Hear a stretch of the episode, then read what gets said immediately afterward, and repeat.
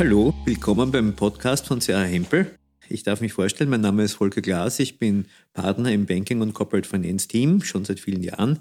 Das heißt, wir machen Bankrecht und Unternehmensfinanzierung. Das heißt aber nicht, dass wir nur ATX-Unternehmen mit 500 Millionen Bedürfnissen betreuen, sondern dass wir auch kleine Unternehmen eben auch beim heutigen Thema Bürgerbeteiligungsmodelle betreuen und haben unlängst zum Beispiel erst eine Weinviertler Betreibergesellschaft von Windkraftanlagen bei der Emission von einem 15 Millionen Euro Bond betreut. Ja, und mein Name ist Christian Eichinger. Ich bin äh, auch Rechtsanwalt im Bereich Kapitalmarktrecht und ich kenne das Thema Bürgerbeteiligungsmodelle nicht nur aus der Sicht des Rechtsanwalts, sondern auch aus der Sicht des Investors und auch aus der Sicht äh, des Emittenten. Also ich habe selbst auch schon Anleihen emittiert. Unser heutiges Thema sind also Bürgerbeteiligungsmodelle, auf Neudeutsch auch Schwarmfinanzierung genannt, also die Möglichkeit der Beteiligung eines Schwarms von Investoren an Unternehmen oder an einzelnen Projekten.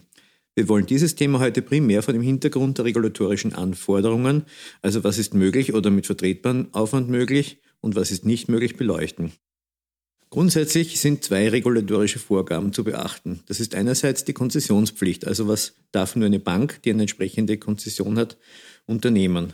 Und man gerät schneller in eine Konzessionspflicht, als man denkt.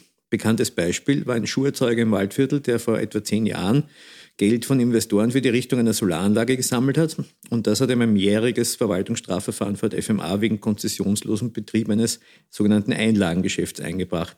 Er hat die 2000 Euro Strafe gezahlt und hat das Geschäftsmodell dann umgestellt. Ja, und andererseits ist auch die Prospektpflicht zu beachten. Also wofür muss man einen Kapitalmarktprospekt erstellen? Für die Prospektpflicht ist nicht nur relevant, welches Produkt emittiert wird, sondern auch, äh, wie hoch das Emissionsvolumina ist. Da gibt es nämlich Erleichterungen für KMU bei niedrigen Emissionsvolumina. Zunächst nur so viel dazu.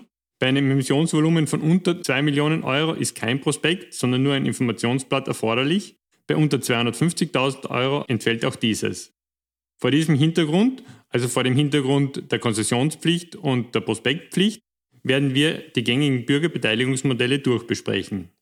Diese sind erstens Verkauf von Eigentum oder Miteigentumsanteilen an bestimmten Assets, also zum Beispiel Photovoltaikpanelen oder Windkraftanlagen. Zweitens qualifizierte Nachrangdarlehen und drittens Anleihen oder Genussscheine. Neben diesen am häufigsten gesehenen Modellen der Bürgerbeteiligung kommen auch noch andere Möglichkeiten in Betracht, zum Beispiel eine direkte Beteiligung an einer Gesellschaft.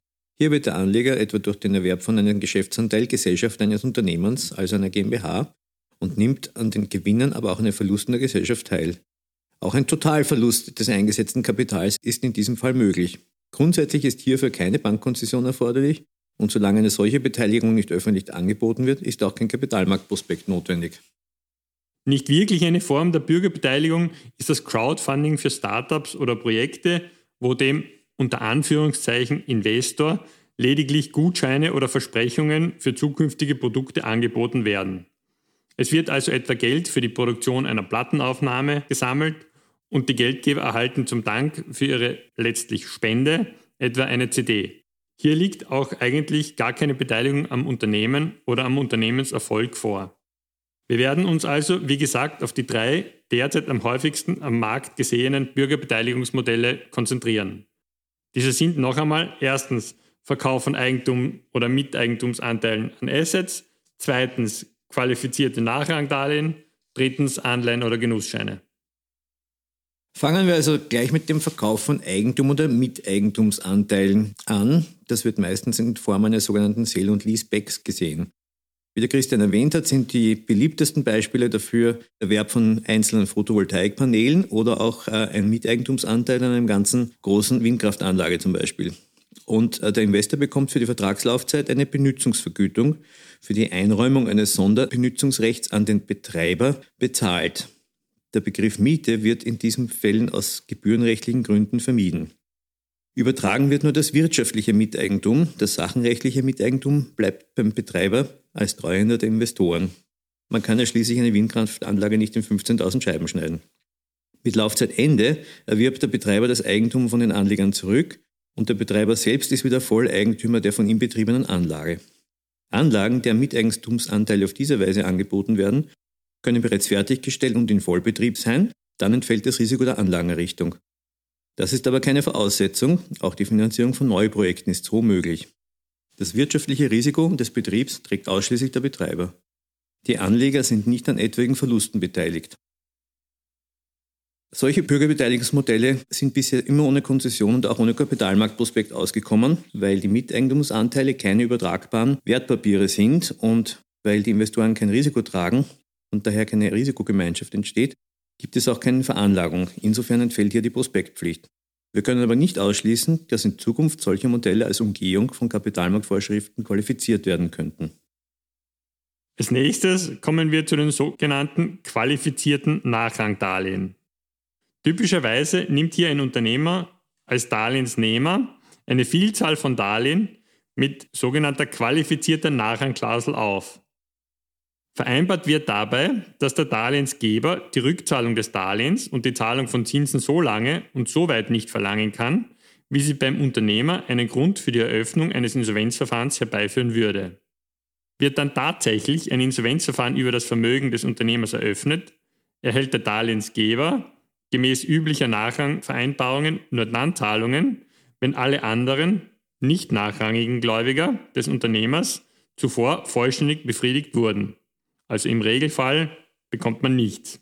Eine solche Nachrangvereinbarung hat also für den Darlehensgeber zur Folge, dass er im Fall einer ernsten finanziellen Krise des Unternehmers, Darlehensnehmers, keine Rückzahlung des Darlehens oder Zahlung von Zinsen erhält und mit einem Totalverlust des Darlehensbetrags rechnen muss.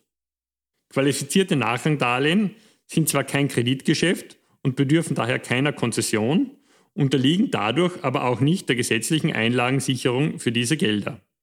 Einfache Nachrangdarlehen, also solche ohne qualifizierte Nachrangklausel, stellen genauso wie nicht nachrangige Darlehen aus der Sicht des Emittenten ein Einlagengeschäft dar und bedürfen daher einer Bankkonzession. Also der Emittent muss eine Bankkonzession haben. Im Hinblick auf Prospektpflicht ist zu sagen, dass Nachrangdarlehen, egal ob sie qualifiziert sind oder nicht, Veranlagungen im Sinne des KMG sind und daher einer Prospektpflicht unterliegen. Wie eingangs schon erwähnt, gilt diese Prospektpflicht nicht bei Emissionen unter 2 Millionen Euro und bei einem Emissionsvolumen zwischen 2 und 5 Millionen Euro gibt es die Möglichkeit, einen vereinfachten Prospekt aufzustellen. Zu guter Letzt kommen wir noch zu den klassischen Anleihen oder Genussrechten. Klassische Anleihen sind wahrscheinlich möglicherweise jedem ein Begriff. Dabei verspricht der Emittent dem Investor entweder eine fixe oder eine variable, nicht gewinnabhängige Verzinsung. Im Fall einer variablen Verzinsung ist diese etwa an den Euribor oder eine Nachfolgebenchmark gebunden. Passiert das in der Praxis? Ja, natürlich. Das am Anfang angeführte Beispiel von der Windkraft Simonsfeld war eine Emission von 15 Millionen Euro die eingeworben wurden mit einem Mailing, also mit normaler Postzusendung, mit einer Adressliste von interessierten Investoren und zu guter Letzt am allererfolgreichsten mit äh, Telefonaten des Teams von der Simonsfeld, die, glaube ich, zu dritt in zwei Wochen das ganze Volumen von 15 Millionen Euro eingeworben haben. Noch freier in der Gestaltung ist man bei Genussrechten. Hier kann die Entlohnung des Investors absolut frei gestaltet werden. Also sie könnte gewinnabhängig sein, also vom Gewinn des ganzen Unternehmens abhängig, könnte aber auch umsatzabhängig sein oder könnte zum Beispiel vom Erfolg eines einzelnen Produkts abhängig gemacht werden. Aus regulatorischer Sicht ist die Unterscheidung zwischen Anleihen und Genussrechten aber ohnehin nicht besonders relevant, denn für beide gilt, dass sie grundsätzlich keiner Bankkonzession bedürfen, wenn der Emittent sie selbst anbietet, aber eine Prospektpflicht auslösen, wenn sie öffentlich angeboten werden und keine Prospektausnahme in Betracht kommt. Aber Vorsicht! Anleihen oder auch Genussscheine, die als Namensschuldverschreibung ausgegeben werden und damit faktisch nicht mehr fungibel sind und eher einem Namenssparbuch entsprechen als einer einfach übertragbaren Anleihe, lösen die Konzessionspflicht aus. Also auf die Verbriefung achten. Inhaber- und Orderschuldverschreibungen lösen keine Konzessionspflicht aus, Namensschuldverschreibungen schon. Bei der Prospektpflicht gilt wieder, Sie entfällt bei unter 2 Millionen Euro und zwischen 2 und 5 Millionen Euro reicht ein vereinfachter Prospekt. Wie Sie gemerkt haben, haben wir die Komplexität unserer Darstellungen im Laufe des Vortrags erhöht. Deswegen danken wir besonders allen, die bis hierher durchgehalten haben für ihre Aufmerksamkeit und freuen uns über jegliches Feedback oder Fragen, die man einfach per E-Mail an podcast.chhempel.com schicken kann. Wir danken fürs Zuhören und freuen uns auf ein Wiederhören bei unserem nächsten Thema.